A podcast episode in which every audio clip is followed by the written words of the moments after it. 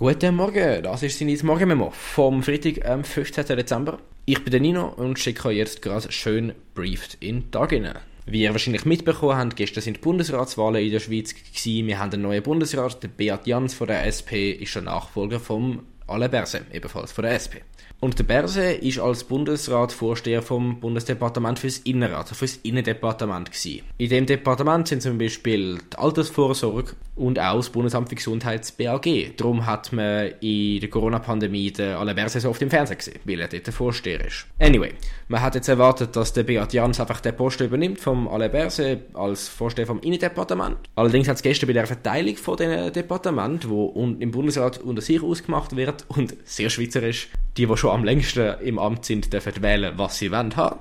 Die recht neue Bundesrätin Elisabeth Bohm-Schneider, die seit einem Jahr im Amt ist, ebenfalls von der SP, will das Departement wechseln und das Innendepartement übernehmen. Sie hat nämlich aktuell das Departement für Justiz und Polizei. Dazu gehört unter anderem das Asylwesen. Darum hat 20 Minuten der Titel gehabt, Elisabeth Baumschneider flüchtet Asyldepartement. In dem Departement, wo sowieso nicht besonders beliebt ist unter Bundesrätinnen, hat ihr insbesondere das Asylwesen einiges zu schaffen gemacht und sie ist dort auch öfters in Kritik gekommen. Also, und das heißt, der Beat Jans übernimmt jetzt das Justiz- und Polizeidepartement, während Baumschneider überraschenderweise zur Innenministerin wird. Was die beiden äh, ihre neue Rolle zustande bringen, werden wir nächstes Jahr herausfinden. Gut, und jetzt noch ein bisschen Tech-News. Meta, oder wie es früher genannt worden ist, Facebook, hat eine neue App gelauncht. Die App heißt Threads.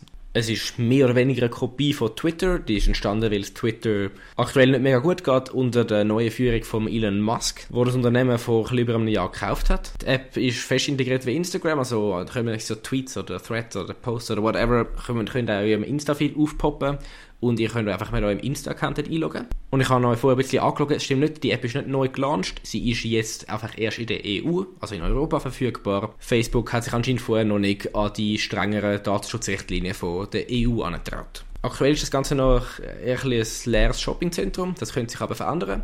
Wir vom Indiz will wahrscheinlich auch anfangen, auf Threads ein Sachen posten, falls ihr Inputs habt, ein paar Memes, die man raushauen kann. Schreibt sie uns und folgt uns doch unbedingt auf indiz-ch. Gut, und damit kommen wir jetzt zu einem etwas größeren Update zum Israel-Gaza-Konflikt, was dort die neuesten Entwicklungen sind. Falls ihr gerade keine Lust auf das Thema habt, fair enough. Schönes Wochenende. Wir hören uns nächste Woche wieder. Gut, seit vor zwei Wochen die Feuerpause zwischen beiden, von den beiden Seiten zu Ende gegangen ist, ist der Krieg weitergegangen. Die humanitäre Situation im Gazastreifen ist weiterhin schrecklich. Gemäß zum Beispiel dem Chef von einer UN-Agentur, wo dort Hilfsgüter bringt, sind Menschen verzweifelt, haben viel zu wenig Nahrung, medizinische Versorgung. Gemäß der UN haben 85% der Menschen in Gaza müssen ihre Zuhause verlassen und sind jetzt zum großen Teil in den südlichen Teil vom, vom Gazastreifen geflüchtet, wo es weniger Angriff und mehr, mehr humanitäre Hilfe gibt, zumindest relativ gesehen. Währenddessen werden immer noch zivile Israelis als Geisel gehalten von der Hamas im Gazastreifen. 100 von denen sind freigekommen in Gefangenentausch in dem Waffenstillstand, der war.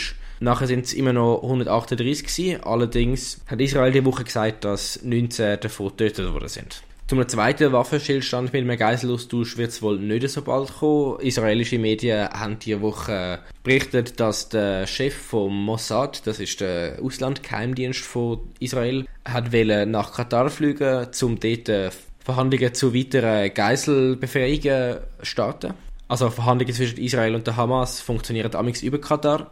Die israelische Regierung hat ihm das allerdings nicht erlaubt. Ein Mitglied vom Politbüro hat gegenüber einem Fernsehsender Al Jazeera wiederholt, dass Hamas nicht verhandelt, solange Kampf läuft. Die israelische Regierung kommt im Moment Kritik von Familien von diesen Geiseln, die gesagt haben, sie seien schockiert von der Entscheidung, dass man die Verhandlungen nicht restarten wird. Ebenfalls in Kritik kommt Israel von einem sehr großen Teil der Welt. Am Dienstag hat eine sehr große Mehrheit von allen äh, Ländern in der UN einer Nachricht zugestimmt, die einen sofortigen Waffenstillstand fordert. Eines von den zehn Ländern, die dagegen gestimmt hat, ist die USA wo mit ihrer Position an der Seite von Israel immer mehr allein dasteht. Auch die Regierung von Joe Biden fängt allerdings an, mehr Kritik zu äußern. Der Biden hat zum Beispiel die Woche gesagt, die Bombardierung vom Gazastreifen sei willkürlich, hat gemäß der Nachrichtenagentur Reuters der Verkauf von 20.000 Gewehren an Israel aufgrund von Gewalt von israelischen Siedlern im Westjordanland verzögert und ein Sprecher für die amerikanische Regierung.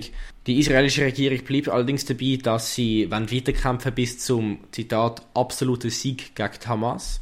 Der Regierungschef von Israel, der Benjamin Netanyahu, hat gestern einem höheren amerikanischen Beamten gesagt, dass, dass der Krieg noch einige Monate könnte andauern. Währenddessen sind gestern in Deutschland drei mutmaßliche Mitglieder von der Hamas verhaftet worden, wo in Berlin einen Terroranschlag auf jüdische Institutionen geplant haben sollen. Ein weiteres Mitglied von dem Team ist in Rotterdam festgenommen worden. Und damit haben wir es für heute. Ich wünsche euch ein ganz schönes Wochenende. Wir hören nächste Woche, äh, nächste Woche wieder und bis dann. Take care.